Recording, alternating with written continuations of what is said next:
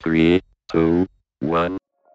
Llegaste a los podcasts del blog Ruta 5, historia de éxito de talento latino.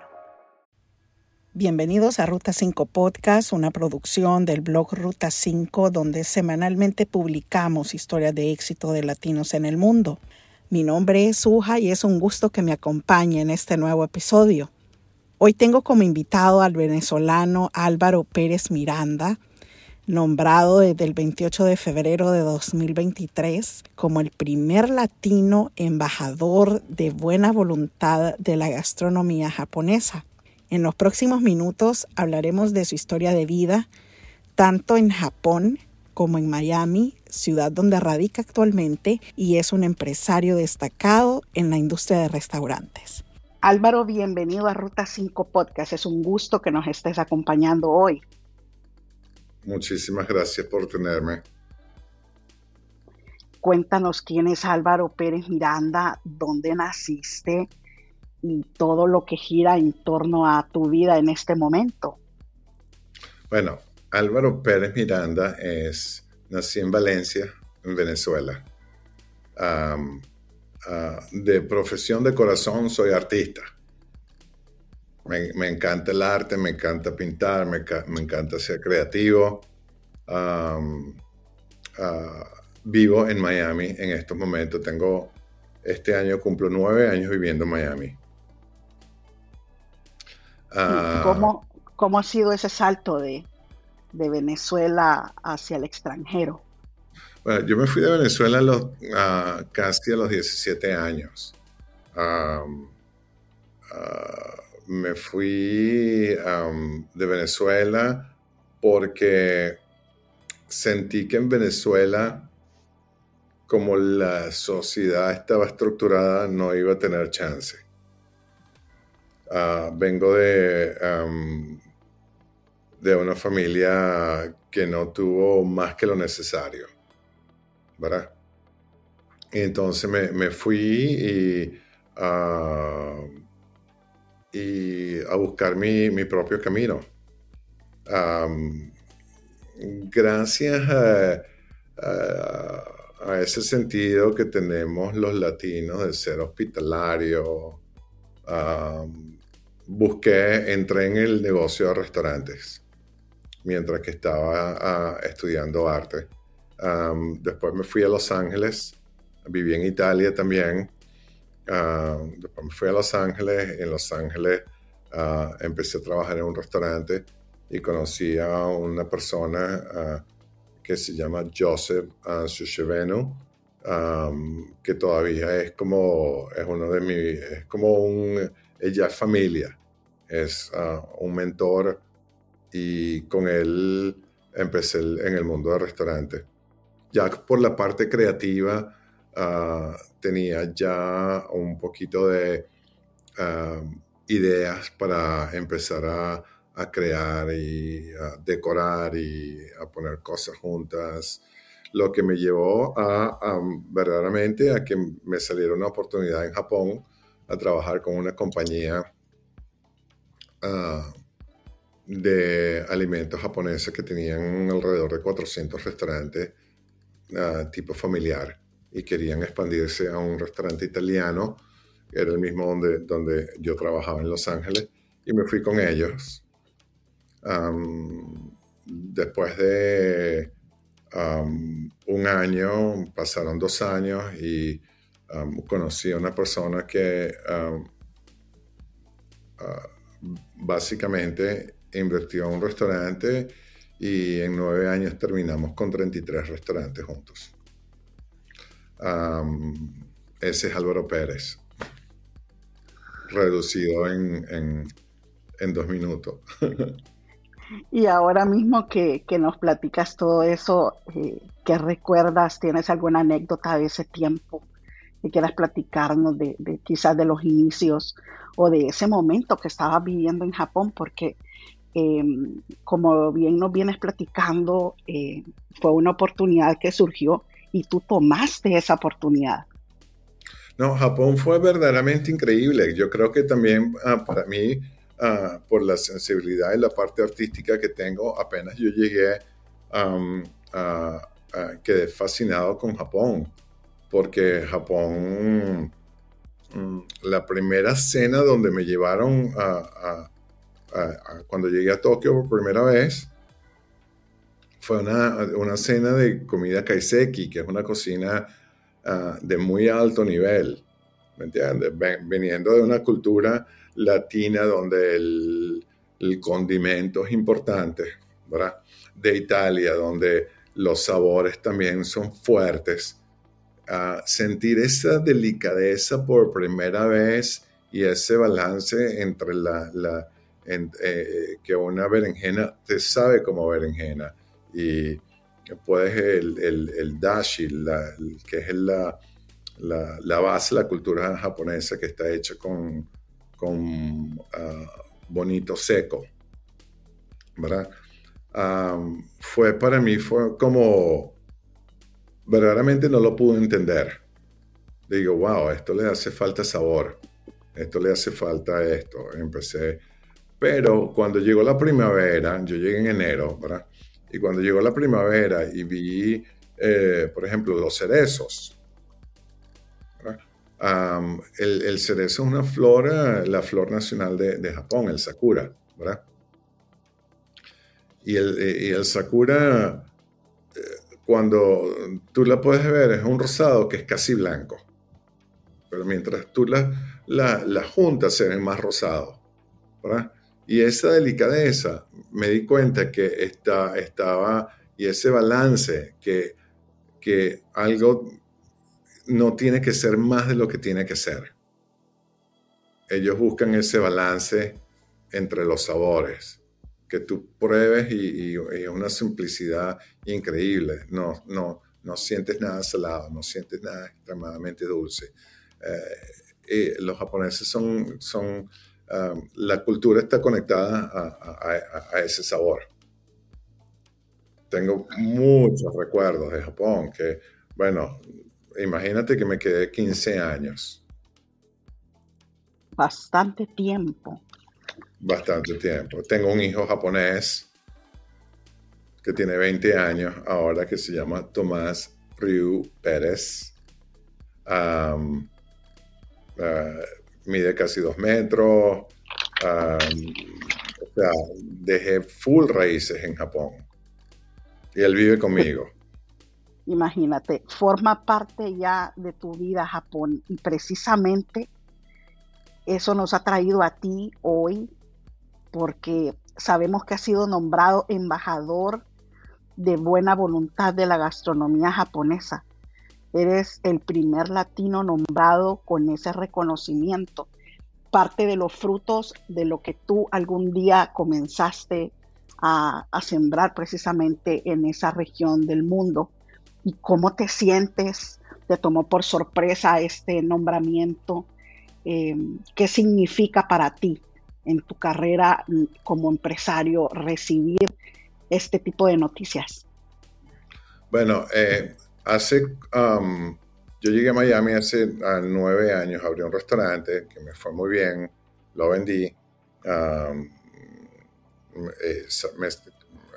me, salí también de la, sociedad y cada vez que uh, iba a comer a, sushi o comida japonesa en, en, Miami, no estaba encontrando esa autenticidad que, eh, de la cual yo estaba acostumbrado, entonces decidí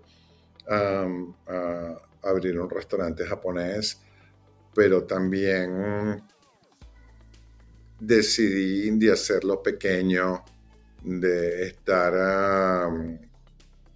súper atento a la, atención al detalle, que es, en japonés le dicen komakai, al omotenashi, que es la, hospital, el sentido de la hospitalidad, sensai, que es la sensibilidad y ese balance de que yo te estaba hablando antes.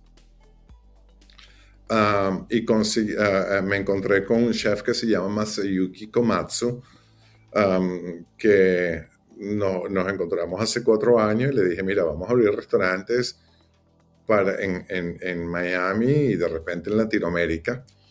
¿verdad? Y, vamos a concentrarnos en, esa dirección, en abrir restaurantes pequeños, uh, en, vecindades donde nosotros podamos crear una comunidad también ah, con los clientes. Uh, en mi restaurante tenemos una clientela regular increíble que vienen toda la semana y el, el, ambiente es súper increíble porque le, ya conoces a los clientes, sabes lo que ellos quieren, saben cuánto, el balance, cuánto, cuánto pueden, pueden gastar, uh, saben, le saben los nombres eh, y, ese ambiente es único. Entonces, sí, ah, ya tengo esto haciendo cuatro años. el gobierno de Japón y a través del consulado de Miami ah, me nominaron para, para, ah, para este título, que es súper bien. Eh, también para mí es, es increíble porque eh, tener la validación del, del gobierno ah, japonés es increíble para mí. Porque estamos haciendo verdaderamente otra cosa que yo siento que los japoneses son tan buenos en todo lo que hacen, pero también tienen una parte tan humilde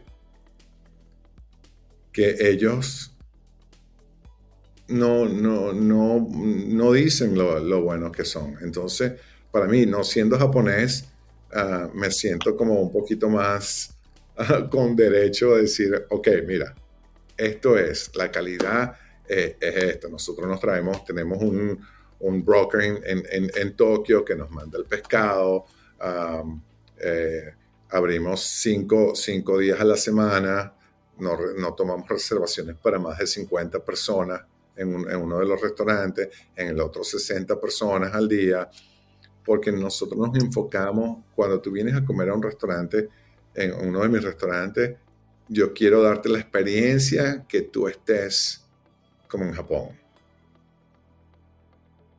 Increíble. entonces, eso es la, no estoy interesado en, hacer restaurantes de 400 personas, de, o sea, lo mío es ah, darte una experiencia que es increíble también. Claro. aparte que soy el primer latino eh, eh, que le dan eh, este título, en Estados Unidos es chévere, porque hay otros, otros chefs famosos que tienen eh, este título y bueno, ahora la responsabilidad es un poquito más grande, ¿verdad? Claro que sí, sí, es un desafío. Puedes mencionar los restaurantes. creo que, que, la gente que nos escucha le encantaría pues saber dónde podrían disfrutar de esta comida tan deliciosa. Sí, tengo Wabi Sabi, que es, eh, queda en 851 um, Northeast, uh, calle 79 en Miami. Tengo un restaurante que se llama Hiyakawa, que significa río frío. Um, Wabi Sabi es una filosofía japonesa que es acerca de la, imperfección de la belleza. Um, y uh, tengo uno en Coconut Grove que se llama Midorie, que significa como dar bienestar, dar Midori es verde en japonés. Uh, es, también pintura, tiene varios significados, pero más que todo es como dar bienestar. y, mi restaurante, la calidad es increíble. El, servicio, como entreno a mis empleados, también es acerca la, la atención al detalle. ¿Hay que hacer una reservación previa para llegar a tu restaurante o, no necesariamente? Sí, es preferible porque como uh, te mencioné, por ejemplo, en Hiyakawa, uh, nosotros uh, tomamos reservaciones solamente hasta cuatro personas. Más de cuatro personas no aceptamos reservaciones.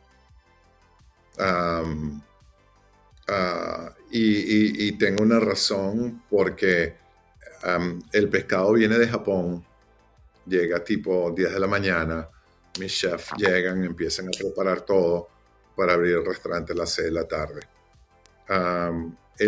yo le, eh, le, sugiero a mis comensales eh, que, que, disfruten la comida, que conecten con la comida, porque en, en, la filosofía Zen, cuando tú conectas con la comida y puedes cerrar los ojos y, sientes, tienes todas estas sensaciones que, te hacen sentir como, wow, esto es increíble. Eso es súper saludable para, para, para, el, para, el, para el cuerpo. Esa es una de las razones por las cuales es súper saludable conectar con, con, con, con, lo que estás comiendo. Y aparte de eso, que tú les estás permitiendo también que sientan un poco a través de, digerir estos alimentos una experiencia como si estuvieran en Japón. Claro, sí, absolutamente.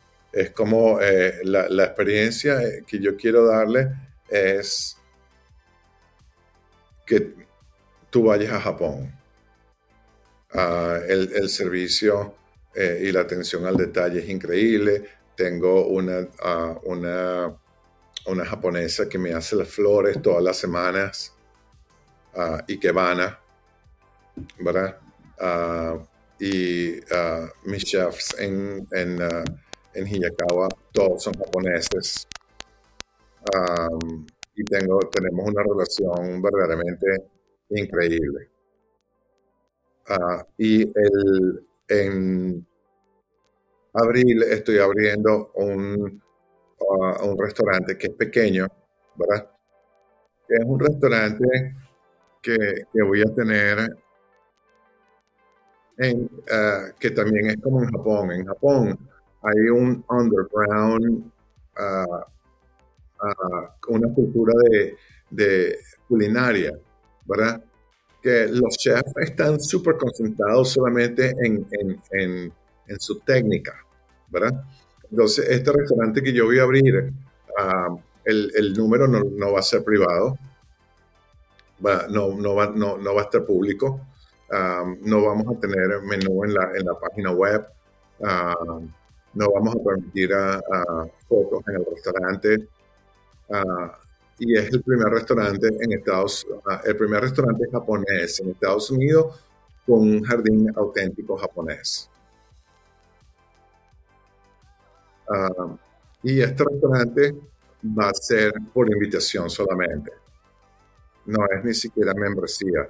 Y es para que tú vengas a este restaurante y tengas una experiencia culinaria fuera de serie.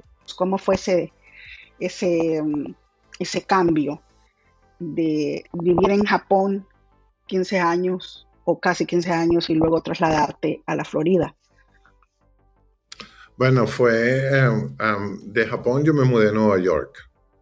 Ah, ah, pasé siete años en Nueva York y después llegué a, a Florida verdaderamente después que ya tú te acostumbras a un cierto nivel de orden, llegando a la Florida otra vez fue un poquito duro.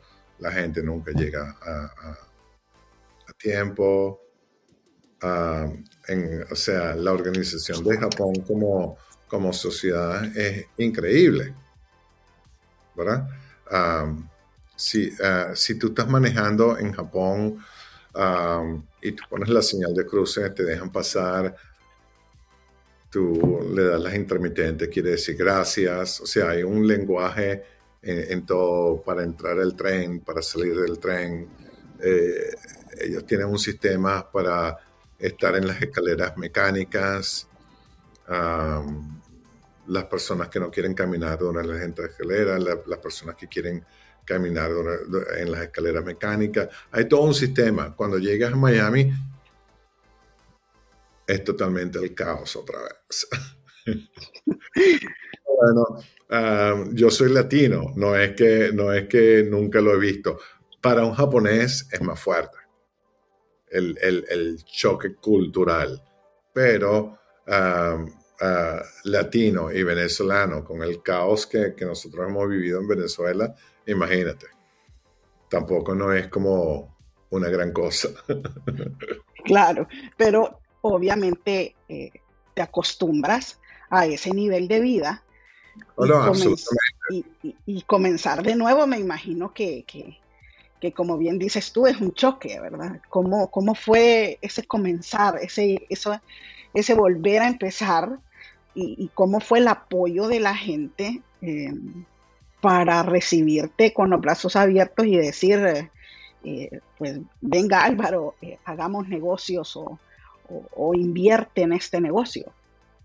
Bueno, yo llegué a Japón, eh, yo llegué a Miami y no conocía a nadie. Mi hermana vive en- en Miami también, pero no, no conocía a nadie. Todos mis contactos eran en Japón ah, y Nueva York también. Ah, entonces, el, em, cuando también decidí abrir los restaurantes aquí, ah, mi primer inversionista fue japonés.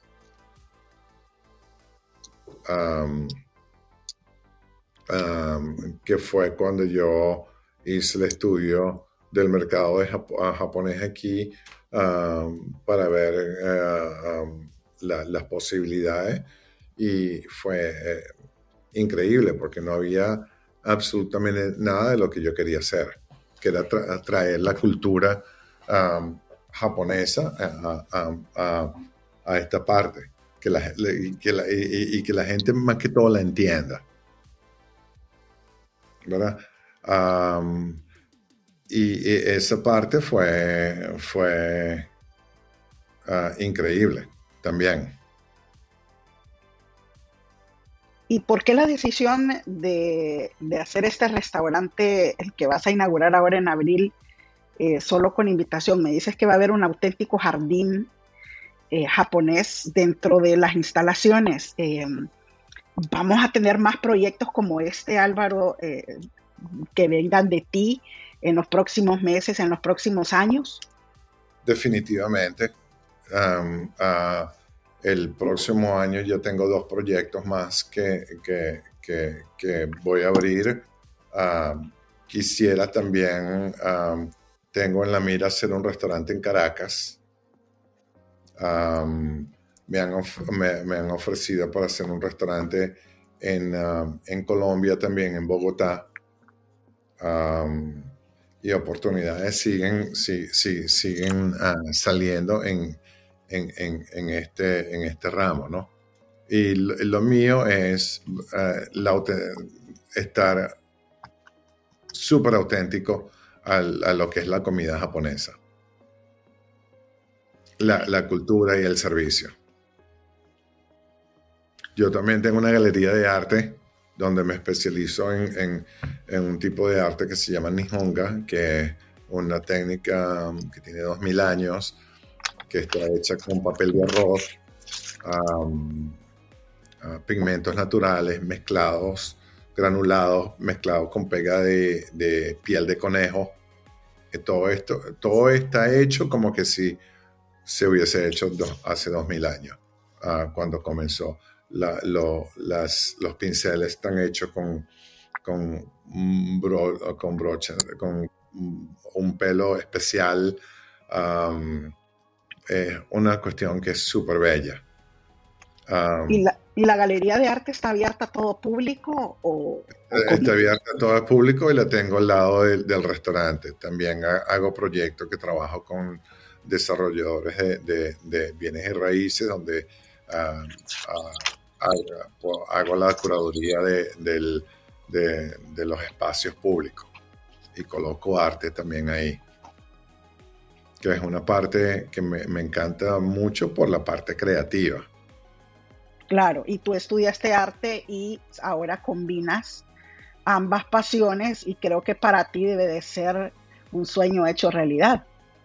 me siento súper cómodo porque estoy haciendo lo que verdaderamente me, me encanta.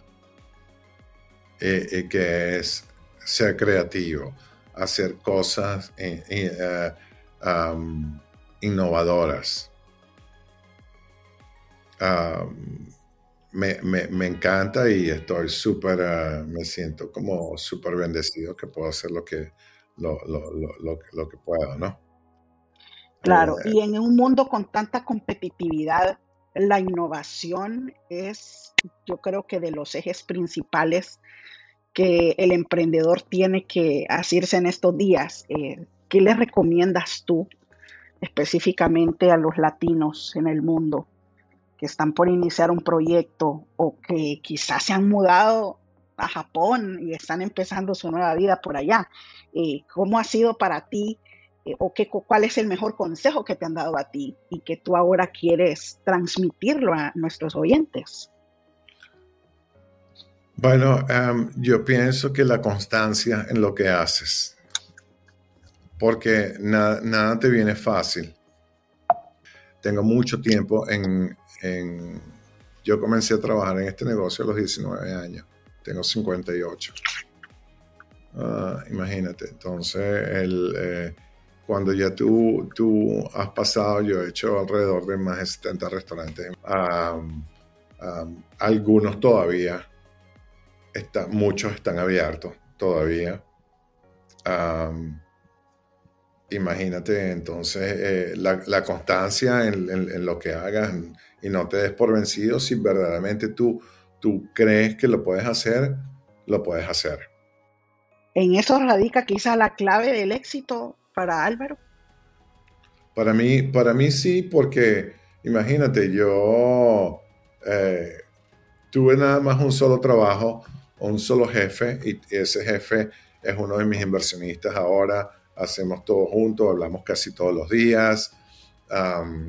es una persona que, que, que, que, tengo una relación increíble y para mí yo me quedé haciendo lo que yo pensaba, lo que, lo que me gustaba y aparte eh, yo comencé en este trabajo recogiendo platos.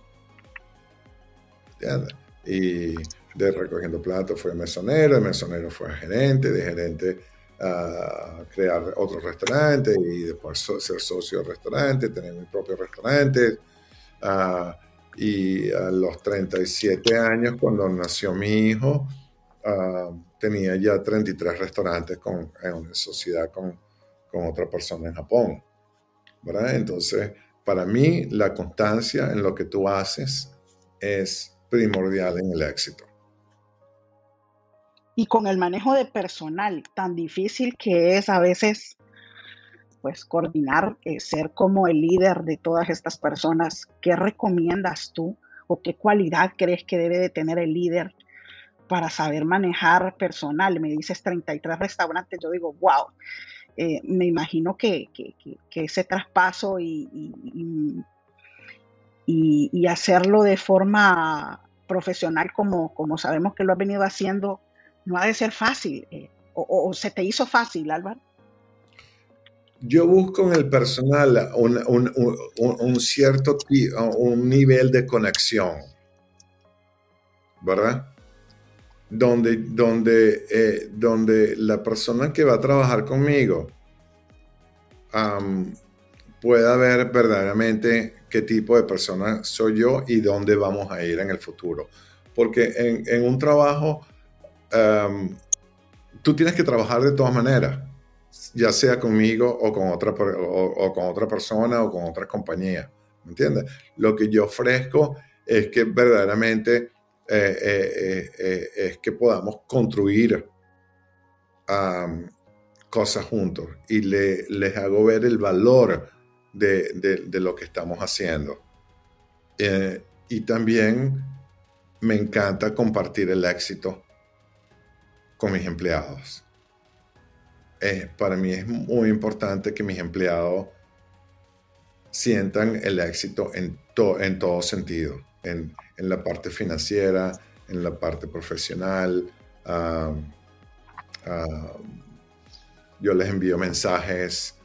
Ah, cuando hay clientes que me envían un mensaje de texto, Álvaro, tu restaurante es increíble, la pasamos increíble, Miguel es buenísimo, Bruno es buenísimo, yo les envío las copias de los mensajes, les digo, well done, están, estamos haciendo un buen trabajo y eso es como eh, les da una buena motivación a ellos. Aparte que también a varios de mis empleados, yo cada vez que voy a Japón me llevo a uno de mis empleados para que tengan, eh, para que puedan experimentar qué es lo que nosotros queremos dar aquí en, en nuestro restaurante, que es más que un restaurante, es el servicio, la, atención al detalle. La atención al detalle para mí es importantísima. Cómo te presentas, la higiene en, las manos, eh, la, presencia que tienes que tener, ah, porque todo eso es, un, paquete. Entonces, para mí, cuando yo comunico este, estas cosas con mis empleados y ellos se abren, el, ambiente que creamos es increíble. Y ahora con este reconocimiento que te ha dado eh, el gobierno de Japón, eh, creo que es un nuevo desafío para ti. Eh, ¿Cómo lo estás manejando? Y, y, hablando de desafíos, ¿qué nuevo desafío tienes ahora por delante después de este nombramiento? Me siento súper honrado ¿verdad? Porque entiendo ah, la cultura japonesa y entiendo que los japoneses hacen una... Ah, son bien minuciosos en, la, búsqueda y a quién pueden darle esto. Y, bueno, que soy el primer latino es chéverísimo. Espero no ser el, el primero tampoco. Espero que hayan más latinos que puedan ah, ah, ah, conectar con, la cultura de Japón, porque es una cultura que también tú puedes aprender muchas cosas, ¿verdad? Eventualmente me gustaría darle, empezar a trabajar también con Venezuela. Y, motivar a los jóvenes en, Venezuela que, que sí se puede, ¿verdad? aparte que los latinos tenemos un fuego que, yo veo que no, lo tienen otras culturas y ese fuego es, y, una amabilidad y una, una, alegría innata que es increíble. Entonces, bueno, esto hay que aprender a monetizarlo de cierta forma, ¿verdad? Claro que sí. Y eh, vale mencionar que también compartes la lista de embajadores de buena voluntad con con otros eh, conocedores del mundo de la gastronomía, eh, que incluso tienen siete estrellas Michelin. Y, creo que eso es un, un, hito importante que estás marcando para Venezuela y para el resto de Latinoamérica. ¿Con qué mensaje, Álvaro, te quieres despedir de este podcast? Y específicamente, ¿qué mensaje le enviarías a tu gente en Venezuela? Wow, el mensaje sería, que nosotros verdaderamente, los venezolanos, somos, se nos apagó la luz. No sé cómo, pero se nos apagó la luz. y yo creo que la, parte, una de las partes importantes que lo peor que tú le puedes dar a, un ser humano es, empezar a darle todo, porque lo vuelves inútil, de cierta manera a nosotros se nos apagó la luz y bueno, y nos las tenemos que prender nosotros mismos también. ¿Me entiendes?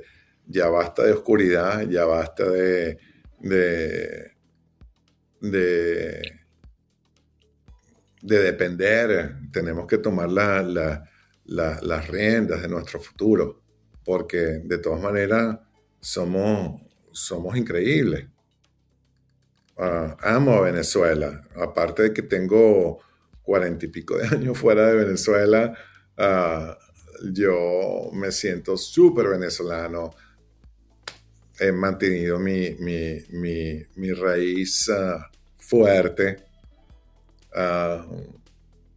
Y eventualmente me gustaría empezar a trabajar con Venezuela, especialmente con la mujer en, Venezuela.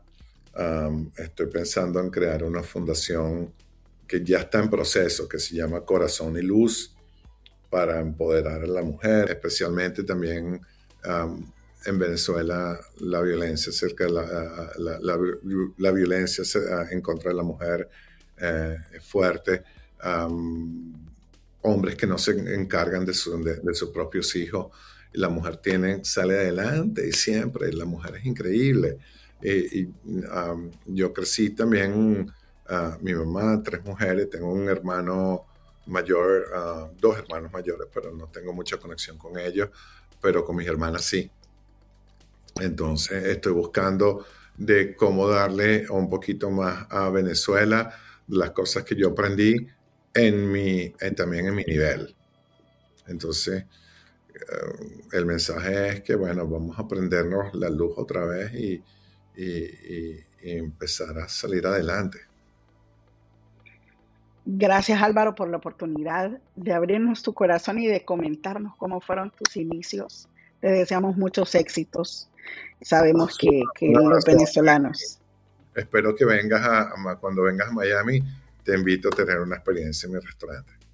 Perfecto, por ahí vamos a estar. Muchos éxitos y aquí también te esperamos para seguir difundiendo tus noticias y las noticias de la comunidad venezolana por el mundo, que sabemos que son muchos. Otra cosa que te quería decir antes de pedirme, en abril va a salir mi libro.